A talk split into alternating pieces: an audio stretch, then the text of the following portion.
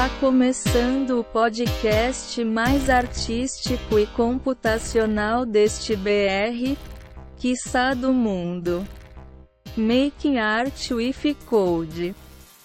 Na apresentação temos a maravilhosa e arretada Soraya Roberta.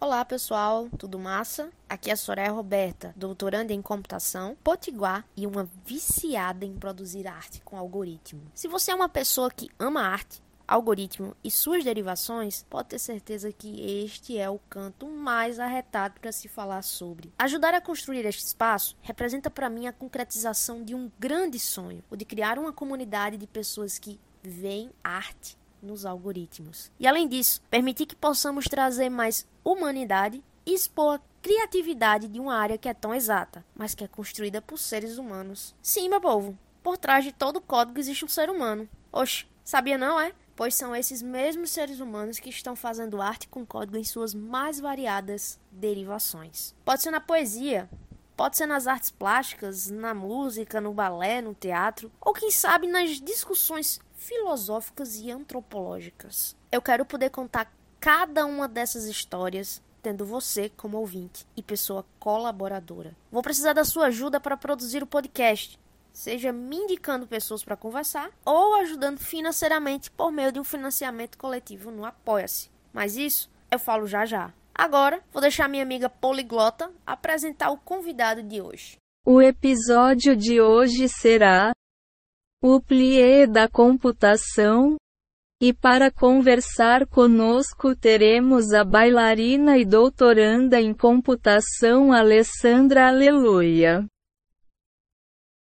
E queria que você começasse se apresentando. Quem é a Alessandra, né? quem é a Lê, quem é, o que é que você faz e, e é isso. Beleza. Bom, primeiramente eu quero começar agradecendo esse convite, porque eu adoro falar de balé e tecnologia, eu adoro falar de tecnologia de uma maneira geral, e melhor ainda se a gente está compartilhando isso com outras mulheres. Fico muito feliz pelo convite ser feito por uma outra mulher. É bom ver essa representatividade na área. Então, bom, outra coisa, um disclaimer. Eu acho que hoje, especificamente, eu estou começando a gripar então, se eu estiver corizando alguma coisa, perdoe.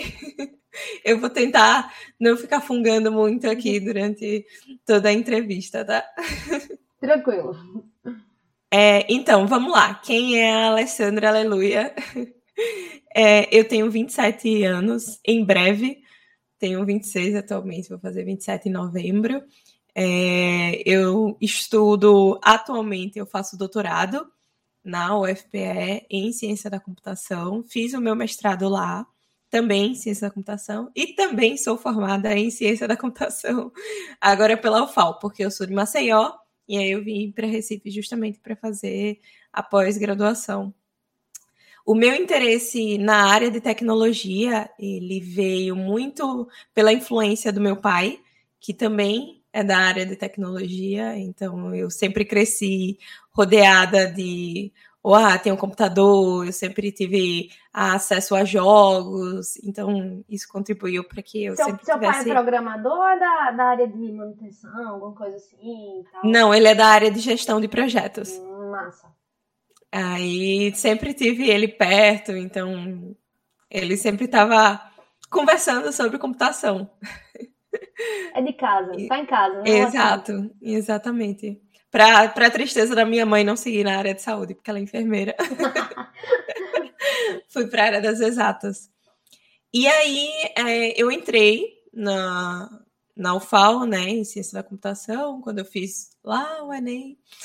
É, e para mim, assim, no começo eu olhava e assim, tecnologia sempre foi para provocar mudanças no mundo. E para mim é incrível porque a gente pode construir uma coisa e impactar milhares ou até milhões de pessoas. Isso para mim é sempre o e pessoas que a gente não conhece, né?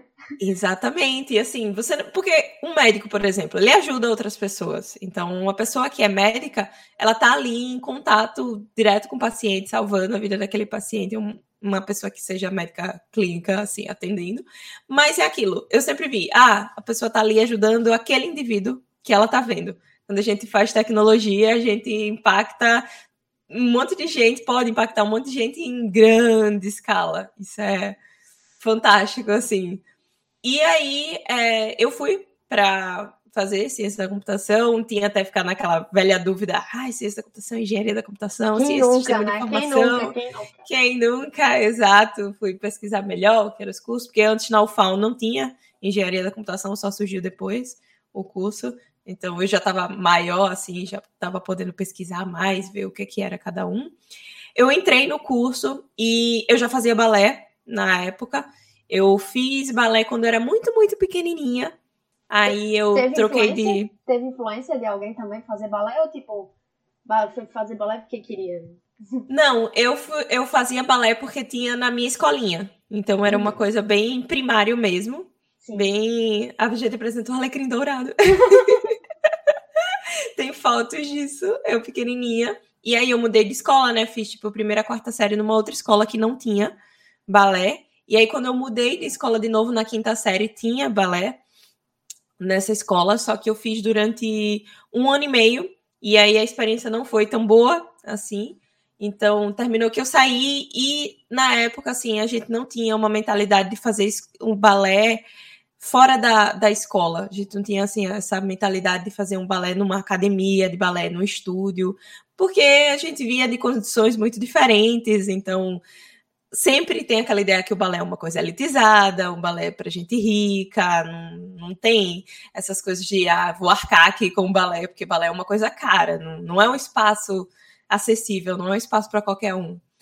E aí, quando foi no ensino médio, é, eu vi quando, tava, quando eu estava voltando da escola, eu vi um estúdio de dança que tinha perto da, da minha casa, uma academia de balé, e eu passei um ano praticamente paquerando essa academia. Eu não tinha coragem de subir, ela ficava no primeiro andar, eu ficava embaixo, eu passava, ficava embaixo e escutava música. E eu falava pra mim: olha, mãe, tem uma academia de balé ali. Será que eu vou? Será que eu não vou?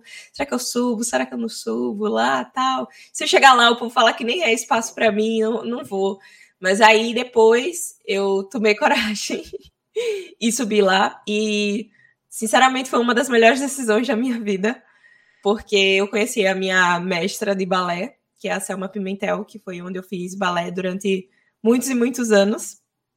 É, eu fiz balé durante oito anos lá, é, em Maceió, isso, e ela tem uma visão muito que, assim, era o que eu acreditava, que o balé ele não tem idade, ele não tem cor, ele não tem gênero, ele não tem classe social. O balé, o único pré-requisito que você precisa para dançar balé é você gostar de dançar balé. É só isso. Você não precisa ter a maior flexibilidade do mundo, você não precisa ter todo o dinheiro do mundo para investir nas coisas mais caras. Claro, uma sapatilha de ponta ainda é uma coisa cara, um item caro. Mas, assim, devido às proporções, você não precisa de, nossa, você só pode fazer balé se você tiver determinadas condições financeiras. Não. O balé não é isso. O balé é para quem gosta de dançar. E aí essa professora mudou completamente minha visão. Então, quando eu entrei na UFAL, eu tinha essa visão assim de vou para a área de tecnologia. E aí eu fui começando a explorar o que era possível. Eu sempre gostei muito de ensinar, então quando eu entrei, eu tinha muito essa visão de eu queria ser professora, então como é que eu faço para ser professora? Mas aí, durante o curso, a gente vai vendo que tem a oportunidade de fazer iniciação científica. E aí eu fui buscar pessoas que faziam iniciação científica e na parte de reconhecimento de gestos.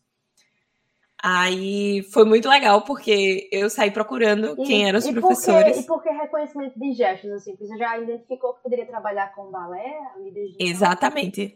É, como eu sempre vi a tecnologia como um meio, a tecnologia para mim é sempre era meio, não era fim.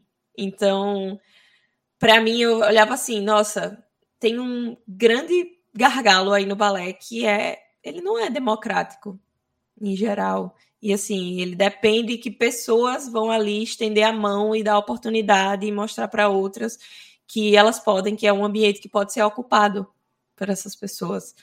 Então, se a tecnologia pode ajudar em algo, então eu queria que a tecnologia pudesse ajuda em algo. E aí eu pensei, poxa, o balé é muito questão de movimento. Então, a primeira, o primeiro passo que eu deveria dar deveria ser em relação a, a na minha cabeça era eu tenho que pensar em alguma coisa para entender como é que o computador entende movimentos. E como é que um computador entende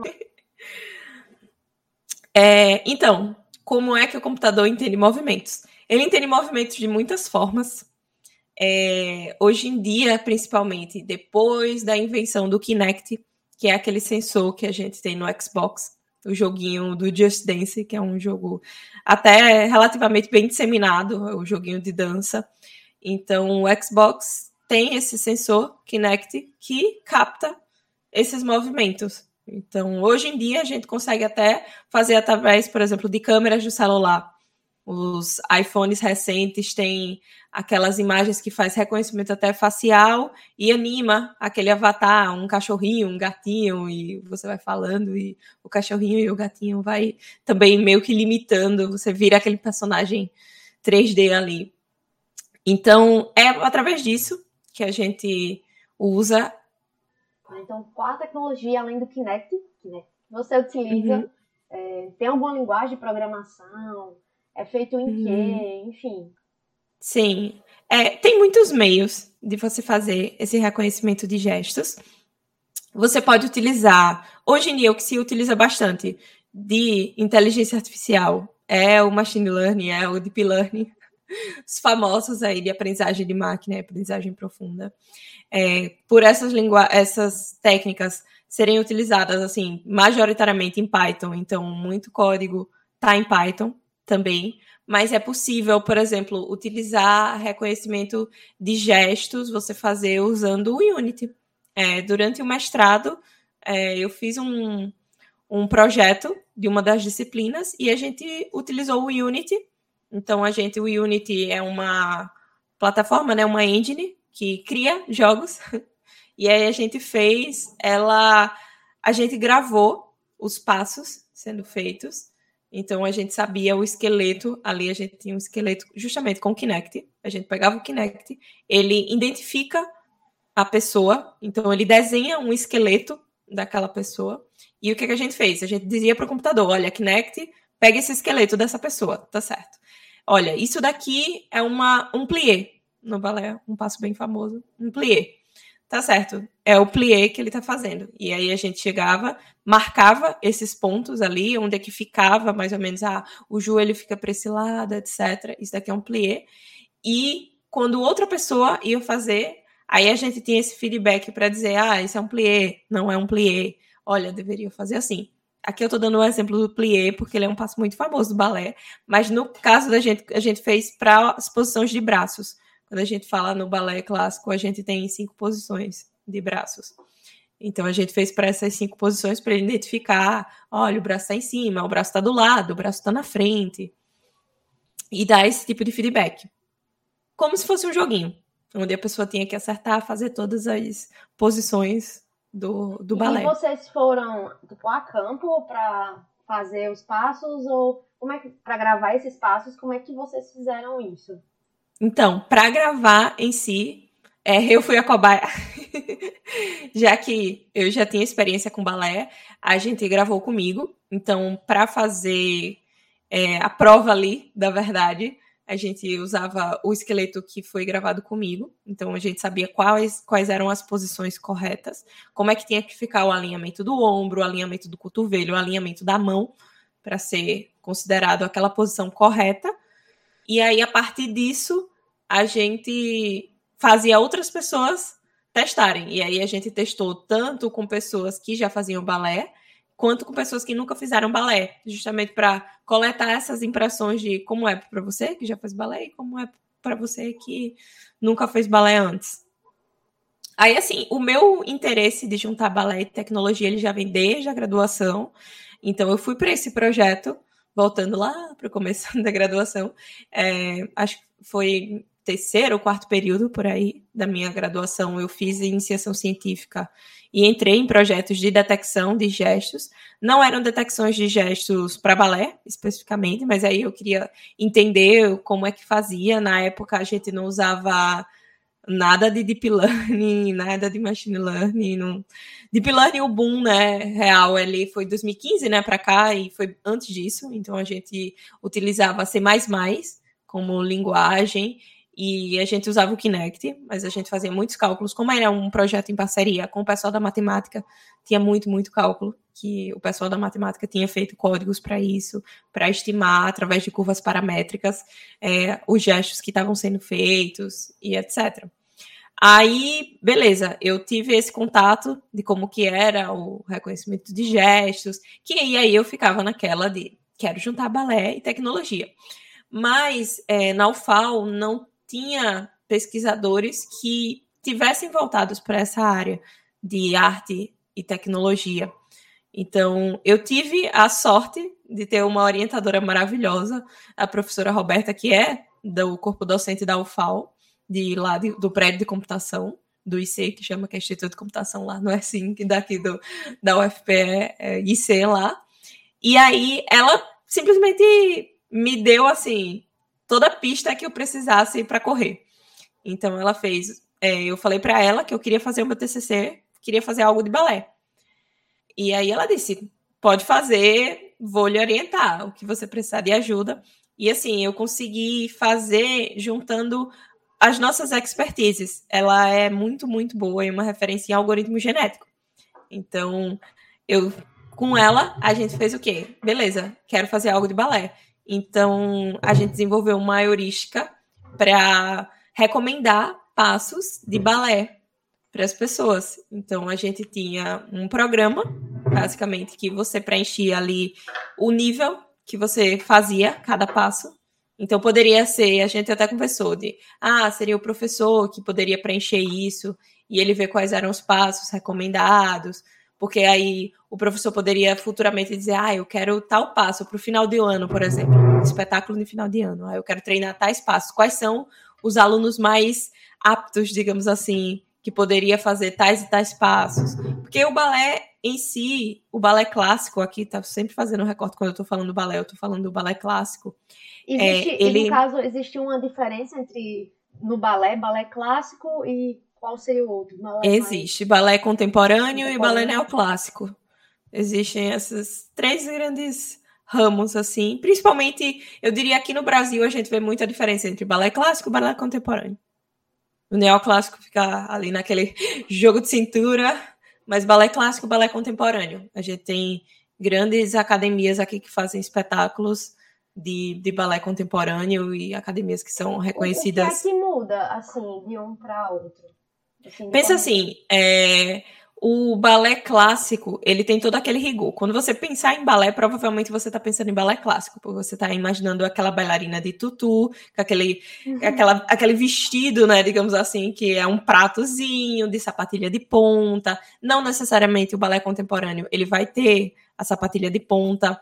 O balé contemporâneo, diferentemente do balé clássico, o pé, ele não precisa estar tá esticado, Uh, o balé clássico, um dos princípios básicos que tem é: o seu pé saiu do chão, ele tem que estar tá esticado. Você não pode ter um pé frouxo, que a gente chama no balé clássico. E no balé contemporâneo, não. O balé contemporâneo, ele é muito mais. Eu não diria que é um sentimento, porque para mim o clássico ele tem um sentimento também, ele passa um sentimento.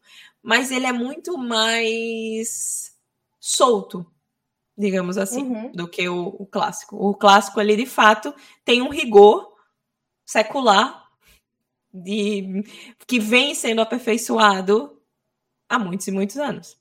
Então, se ele vem aí desde a, do século, desde Lu, Luís XV, que estava aí popularizando o, o balé, ele assim veio se aperfeiçoando com muitos e muitos anos, mas ele tem todo o rigor, tem toda uma progressão que você faz.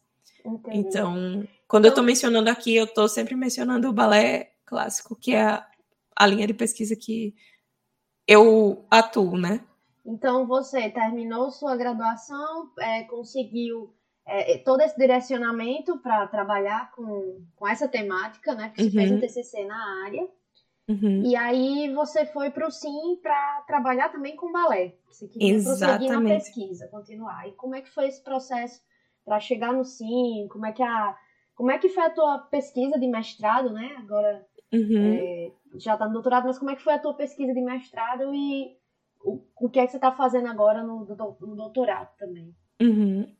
Então, é, a parte do mestrado, eu fui totalmente às cegas. Inclusive, quem estiver ouvindo a gente é o famoso faça o que eu diga, mas não faça o que eu faço. Nesse caso específico, olha que eu sou uma pessoa que eu sou muito faça o que eu digo e faça o que eu faço. eu me considero assim de. Eu tento sempre, né? Dar bastante exemplo para as pessoas, mas assim, eu fui totalmente às cegas. Eu olhei o, as linhas de pesquisa que tinha, e aí tinha linha de pesquisa de mídias e interação, onde eu li o projeto de pesquisa lá proposto que estava, e eram projetos na área multidisciplinar. Projetos que pudessem envolver interfaces multimodais. Então a gente fala pegando a câmera do celular, um som, tudo. Som, vídeo, tato, etc. E brincar com som, os sentidos. Por que, que o som importa para o balé, para captar? Uhum. Ah, e chegou agora o nosso momento do comentário, né? O comentário do Making Art with Code.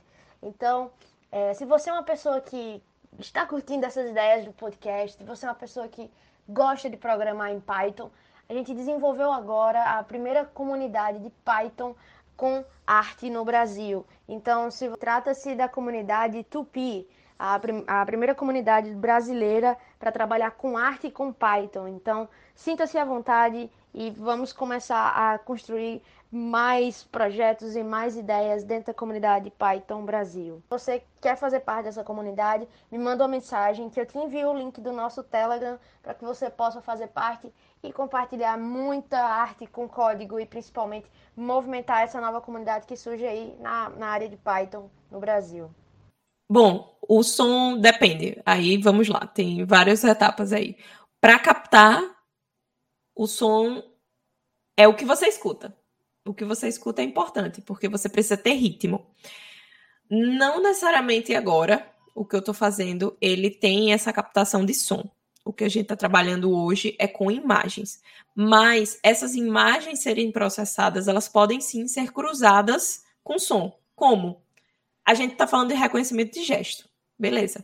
Se eu faço um plié e uma pirueta, dois passos que eu creio que é muitas pessoas devam conhecer do balé. Se eu faço um plié e uma pirueta, eles têm um tempo, provavelmente, de música ali para ser feito. Eu vou fazer os tempos no balé, a gente conta até oito.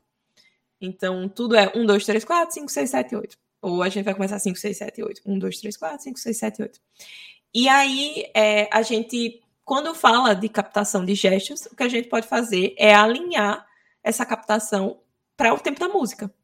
Então, não basta apenas fazer um passo correto. É possível também você pensar, ele está fazendo o passo correto, mas ele está fazendo no tempo correto. A minha pesquisa, nesse momento, infelizmente, ela não, não lida com isso. Queria muito, inclusive, que ela lidasse com várias dessas nuances, porque a gente sabe que é muito complexo quando a gente fala de aquisição de habilidades motoras complexas, que é uma dança. Uma dança é uma atividade motora complexa. Então, como as pessoas aprendem a dançar é algo muito indefinido. Tem pessoas que aprendem a dançar pelo movimento, tem pessoas que aprendem a dançar através da música, tem pessoas que fazem analogias de outras técnicas, outras danças, outras lutas, outras, outras formas de movimento do corpo, e aquilo ajuda elas a, a aprender melhor, digamos assim, a dançar. Tem pessoas que têm uma, uma noção espacial muito aguçada e isso facilita com que ela consiga mexer o corpo dela pelos espaços de uma maneira mais fluida do que outras. Então, assim, tem N fatores. Quando a gente pensa assim, como é que essas pessoas aprendem, é muito variado. Então a tecnologia ela tem muitos campos que ela pode atacar. E aí, certo, fui aplicar para o mestrado. Apliquei para o mestrado quando vi que tinha essa vaga. Não conhecia o professor Giordano, que foi o meu orientador. Não conhecia Mustique, não sabia quem era professor Geber, não sabia quem era professor Calegário, que são os três professores do Mustique. Não conhecia nada. Mas apliquei. E aí, para minha surpresa, realmente para minha surpresa, fui aceita. E aí eu marquei uma conversa com ele, obviamente, porque eu não conhecia. E, nossa, peraí, você me aceitou. Opa, tudo bom, prazer. Vem cá ver minha ideia. Será que não é muito doida? E aí foi incrível, porque o Mustic realmente é um, um grupo de pesquisa que é uma família de gente maluca. Muito boa, muito boa. Porque as pessoas do Mustic, elas trabalham sempre assim, nessa linha de arte, criatividade, tecnologia. A gente pensa Mustic, pode até pensar música, mas não é só música. Tem dança, tem artes visuais, tem design, tem muitas áreas que o Mustic abraça. E aí, para mim, eu me senti totalmente acolhida. Descobri que tinha uma casa de pessoas que também queriam que a tecnologia se integrasse com a arte. Que foi, assim, para mim foi muito, muito bom. E aí você desenvolveu uma, um aplicativo. O que é que você desenvolveu? Qual foi o, o é, assim, um, o produto da tua dissertação? Certo, vamos lá. Bom que você perguntou assim, qual foi o produto, porque justamente a gente tem uma visão bastante voltada assim, tanto para técnicas de design, onde a gente tem prototipagem rápida, a gente sempre está envolvendo o usuário muito no que está sendo feito, porque às vezes a gente cria todo uma, um programa lindo na nossa cabeça e a gente esquece que o programa é usado por pessoas. E aí você pode criar a coisa mais linda do mundo se a outra, as pessoas que forem usar olhar assim, não me interessei. Acabou-se. Não, não tem o que fazer. E aí, a gente, o que é que a gente foi estudar? É, tem vários recortes possíveis, mas a minha ideia maior de todas é: eu quero ajudar as pessoas a praticarem balé de uma maneira democrática, de uma maneira que vários corpos possam dançar e que o, a tecnologia ajude essas pessoas a praticarem. E aí eu fiz um recorte de público que eu trabalho atualmente com balé adulto. O que é o balé adulto? Pessoas que têm 18 anos ou mais, que não necessariamente têm o objetivo de se tornar bailarino clássico. Então, que seguir essa carreira profissional no balé. Então, eles querem ser bailarinos, porque são bailarinos, praticam balé, são bailarinos, mas não necessariamente são, serão bailarinos profissionais. E aí, coincidentemente, chegou a pandemia. E eu tava pensando, nossa, como as pessoas praticam em casa, porque às vezes as pessoas moram num canto que não tem um estúdio de balé, ou elas moram num canto que o estúdio de balé é muito caro. Então eu queria uma solução que a gente pudesse é, fazer as pessoas praticarem fora do ambiente de academia, no caso de academia de dança, aqui, de estúdios de dança. E aí chegou a pandemia e as pessoas perceberam que era possível ter algum tipo de prática em casa. E aí foi bem interessante, porque o que a gente pensou? A gente desenvolveu a AMA, ela é o nosso protótipo, minha filha querida. Inclusive, ama, a gente escolheu esse nome assim por amar dançar, amar o balé, mas pode ser a ama ou ama, porque pode ser o programa, ou pode ser a inteligência artificial, o aplicativo. A gente não queria uma definição de um gênero também para ama. A gente não queria ser sempre a ama, ou pode ser o ama, cada, cada pessoa era livre para chamar como quisesse o nome da, da IA desenvolvida, que foi é, um sistema especialista que fornecia feedbacks para as pessoas. Então, o que, é que a gente fez? A gente utilizou uma técnica de design chamada Mágico de Oz. O Mágico de Oz, ele tenta convencer as pessoas que elas estão interagindo com o computador, mas na verdade por trás tem um humano operando aquele computador. Então, o que, é que a gente fez? A gente desenvolveu um sistema especialista baseado em regras que fornecia feedbacks. Então, a gente gravou vários feedbacks assim. Vamos lá. É, deixa eu explicar. Quando a gente tem dança, a gente tem é, tipos de feedback. A gente tem o feedback visual, que a gente está apontando alguma coisa. A gente tem o feedback auditivo, quando a gente diz, ó, oh, levanta mais o braço. A gente tem o feedback tátil, que é quando a pessoa está tocando ali. E a gente, dentro, quando a gente fala dos feedbacks, a gente tem o feedback corretivo. Ah, nossa, tem, tem um mundo aqui que eu não vou entrar em tantos detalhes, porque é uma área gigante. Quando a gente pensa assim, Sim. a, eu trabalho em três eixos: interação humano-computador, que é Sim, é quando a gente está estudando ali como é que IHCs, como é que as máquinas estão interagindo com os humanos e vice-versa. Trabalho com a inteligência artificial, né? Porque as técnicas elas estão elas embasadas com inteligência artificial. E trabalho com pedagogia da dança, que é a forma como as pessoas ensinam e aprendem a dançar. Então, tem muita coisa envolvida em cada um desses pedaços. Mas basicamente, para dar uma ideia aqui, a AMA, a gente fez tanto o protótipo de interface dela, então a gente prototipou, prototipou a AMA, as telas dela no celular, via mobile, a gente colocou quais seriam as funções que as pessoas poderiam desejar. Isso não saiu, não foram vozes da minha cabeça que inventou isso. A gente fez várias rodadas, a gente todo todo esse processo, toda a metodologia foi pautada no design. Então os métodos eram de design, a gente fez sessões de brainstorming para poder saber o que, que as pessoas queriam, de fato, quais eram as necessidades delas. Então a gente conseguiu ver que de fato sim, as pessoas queriam que tivesse alguma coisa que elas pudessem treinar em casa e corrigir elas, porque quando elas faziam, por exemplo, praticavam remotamente, uma coisa que elas sentiam falta era esse feedback, porque nem sempre a professora conseguia olhar na câmera todo mundo, quando e... a professora colocava música, tinha nuances ali, as correções fazem muita diferença. E vocês aplicaram com um grupo que praticava balé, com pessoas que praticam com pessoas que praticam balé, né? Isso para obter que a base de IHC é você é, ver, aplicar questionários também, né? Uhum. Para entender o que, é que o usuário demanda, né? Uma das, uma das possibilidades, né, de IHC.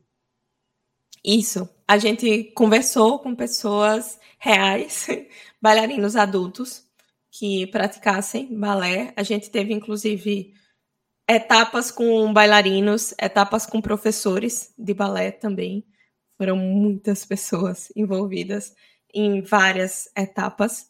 Então, é, a gente sempre estava em contato. Toda, todo o desenvolvimento, do início ao fim, de AMA, foi voltado com as pessoas. Foi conversando com as pessoas, foi vendo, tira isso, coloca isso, não coloca isso, queria isso, etc.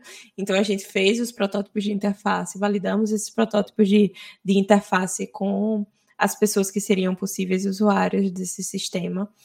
É, a gente fez também esse sistema especialista. E aí, qual era o truque do Mágico de Oz? Uh, a gente fazia é, as entrevistas, conduzimos as entrevistas via Google Meet, via Skype, tudo na pandemia. Também teve isso, porque a ideia inicial do projeto era eu ir lá nas academias, filmar o povo, fazer todo um reconhecimento de gestos automatizado, porque quando a gente fala do, dos reconhecimentos de gestos, você precisa de uma base para isso, para poder treinar algoritmos de Sim, machine é, learning ou de piloto. dados, né? Exatamente. E a gente não tinha isso. Não tinha sua base de dados para. Não tinha base, porque a base seria criada, mas aí veio a pandemia, e aí eu não tinha cronograma de pesquisa que contasse que todas as academias de balé estariam fechadas. Foi uma surpresa. Então, assim, com certeza é o menor dos problemas da pandemia, mas foi uma surpresa. E a gente aplicou o Mágico de Oz nesse pedaço. Uh, eu fazia o papel do mágico, então eu estava ali olhando e aí eu estava operando o sistema. Então a gente criou regras bem rígidas, porque o Mágico de Oz, para ele ser válido, você tem que ter regras bem restritas de, assim, de simular o computador. Então você está ali literalmente simulando o computador. Então a gente tinha o ângulo ali da perna tem que estar tá entre tanto e tanto, o do braço tem que estar tá tanto e tanto, o da cabeça tem que estar tá para tal canto, etc. E aí, conforme a pessoa fosse executando o movimento, a inteligência artificial que a gente fez, né, o sistema especialista, ia fornecendo esses feedbacks auditivos. Então as pessoas estavam fazendo, elas viam um avatar 3D inicialmente, que já tem um um sistema que tem um avatar 3D que faz passos de balé, que é o Life Forms, que era o Dance Forms e virou Life Forms, que é uma, é bem antigo. Hum? Uma dúvida. No caso, quando a pessoa é, não tem algum membro ou quando é, tem algum tipo de deficiência, como é que isso é interpretado é, pelo, no caso, pelo, pela questão do gesto e reconhecimento? Uhum. Bom, nesse caso, é, como a gente previamente esperava que a pessoa fizesse aquele movimento, aí a gente teria que abrir exceções, de fato, no sistema para que ah, a pessoa não teria um membro. Então, ele iria captar que esse membro não é existente, digamos assim, na, naquela pessoa, naquele esqueleto.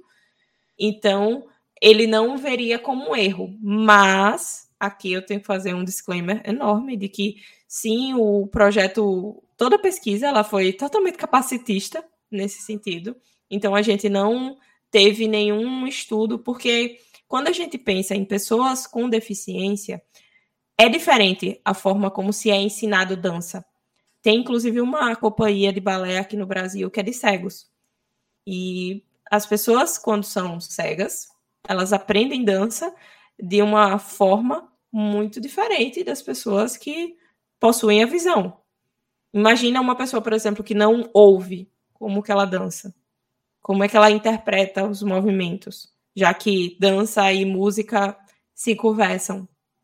Então, assim, seria necessário uma outra pesquisa à parte para se considerar pessoas com deficiência. Curiosamente, aquele projeto que eu falei que a gente desenvolveu durante o mestrado, que pegava as posições de braço, aquele projeto, como ele só estava atento às posições de braço, ele não iria considerar errado se uma pessoa, por exemplo, de cadeira de rodas, tivesse é, fazendo os movimentos corretamente. Ele conseguiria pegar.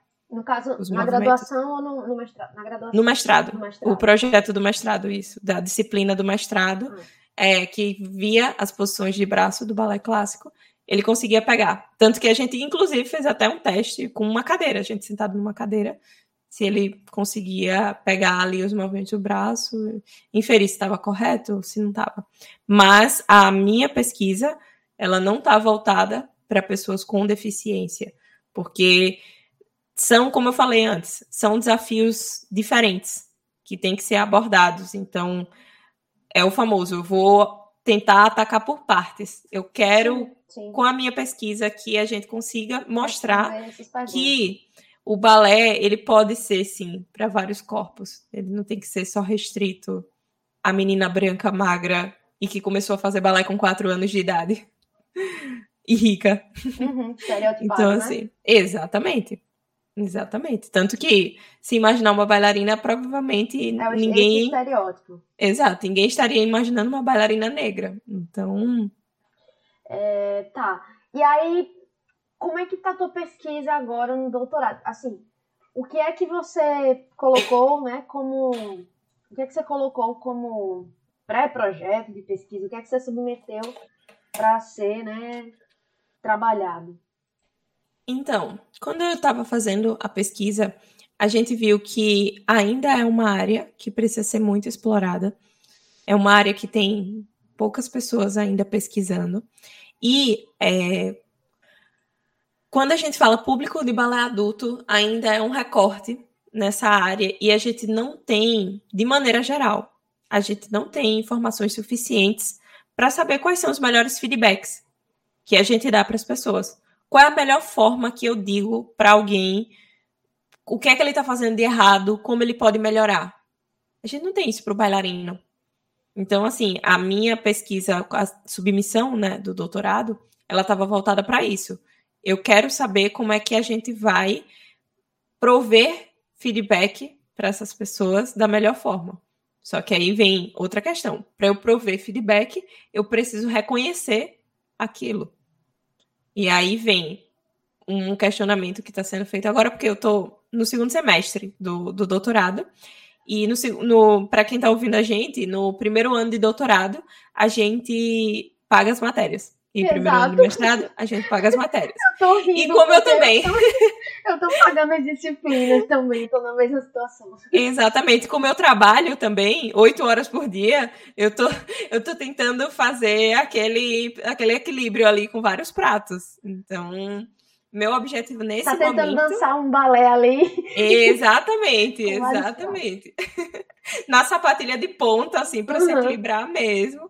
E, e assim, é, aí, nesse momento, estou mais voltada a, de fato, pagar as disciplinas no primeiro ano.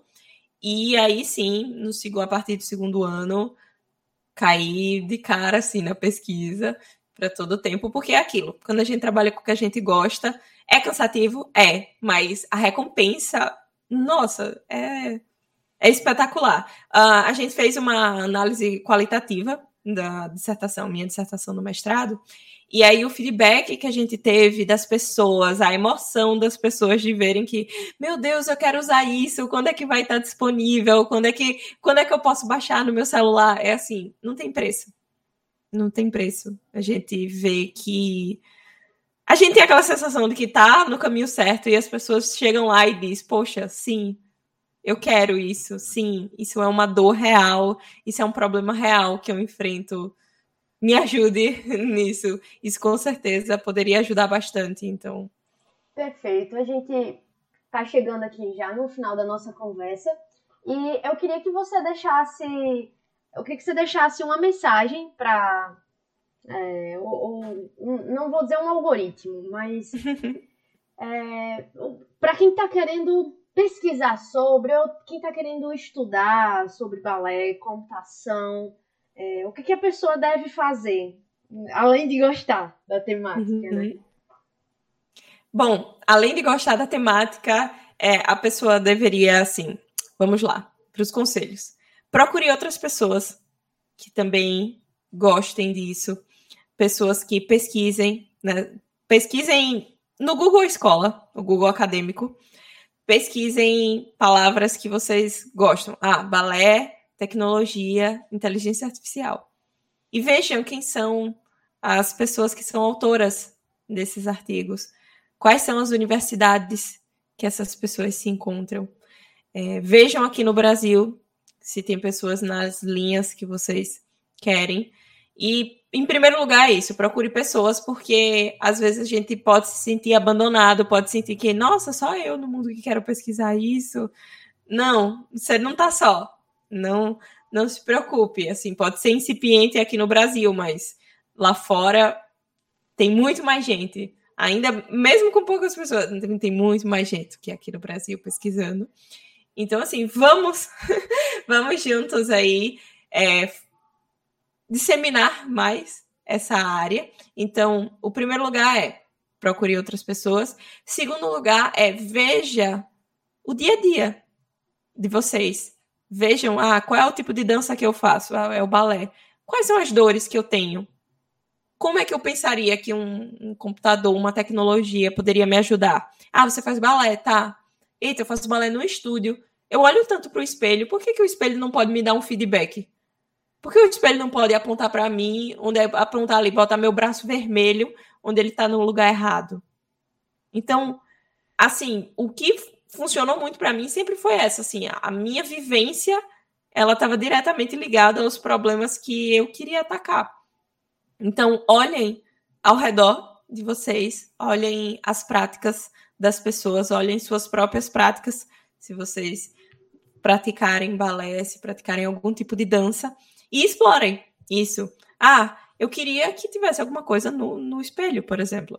Espelhos aumentados, inclusive é o nome dessa área, Augmented Mirror. Que se alguém que estiver ouvindo tiver interesse, é. Ah, queria que tivesse um espelho, tá? Mas o que é que precisa? Ah, o espelho precisa entender o que eu tô fazendo, tá? Então tem que ter uma câmera ou um sensor. Ah, tá certo, mas para ele colocar o meu braço vermelho, tem que ter algum tipo de projeção naquele espelho porque precisa estar tá vermelho ali o meu braço. Então vão pensando o que é que dá para fazer, quais são as dores e como é que vocês poderiam resolver aquelas dores. E entrar em contato com as pessoas e meter a cara. É, é, é isso, assim, a, a, minha, a minha, o meu principal conselho seria mete a cara, porque, como eu estava dizendo antes, se a gente pesquisa naquilo que a gente ama, é tudo de bom tudo de bom. Tem muitas quedas no caminho, mas tenho certeza, cada ralão no joelho que vocês tiverem, vocês vão estar tá exibindo ele com orgulho, porque vocês vão ver que vai valer a pena o que vocês estão fazendo. Vai valer a pena. Não importa assim o que as pessoas às vezes podem chegar pessoas no caminho que dizer, ai, ah, porque balé e computação não se conversam. Eu escutei isso durante mais de uma vez. Então, ah, por que, que você quer fazer isso? E ainda por cima, mulher. É essas coisas de rosa, balé, tudo, etc. Ah, é só uma frescura. Não, não é frescura. Tem, tem espaço, tem pesquisa, tem muita coisa. A gente pode ajudar muita gente com as coisas que a gente faz. Então, novamente, muito obrigada. Eu fiquei muito feliz, aprendi hoje também. Acho que quem estiver ouvindo também deve ter aprendido bastante sobre balé e sobre essa relação né, com a computação e sobre as possibilidades que existem. É, e aí, se você quiser também deixar seu contato ou dizer como as pessoas podem conversar contigo, é, fique à vontade e é isso. Muito, muito obrigada pelo convite. Eu adorei conversar. Com certeza eu quero conversar com você mais vezes, não só aqui no podcast. Acho que a gente tem muita troca aí legal para poder fazer. Como eu falei lá no começo, adoro ver outras mulheres na tecnologia, adoro estar tá apoiando como eu posso essas investidas das mulheres na, na tecnologia. Então, assim, quem quiser entrar em contato comigo, uh, não sei, Soraya, você deixar na descrição aqui do episódio minhas Sim. redes sociais.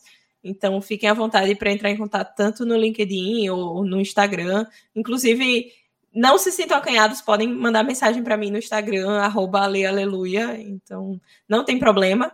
Podem falar comigo. Se tiverem interesse em fazer uma pós-graduação, um mestrado, um doutorado, podem também conversar comigo, porque o Mustique, arroba MustiquePE no, no Instagram, também tem muito interesse em pessoas que estejam curiosas em unir arte e tecnologia. Então, tem espaço para essas pessoas na pós-graduação. Então. Valeu, pessoal. Muito obrigada por ter ficado até aqui conosco. Este foi o nosso episódio, o Plié da Computação. Até o próximo Making Art with Code.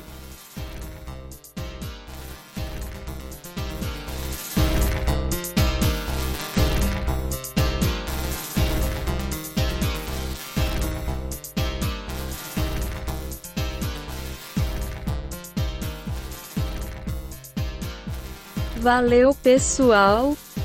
Até o próximo Making Art with Code. Eu não trabalho para a Marvel, mas sempre que puder voltarei para os pós-créditos.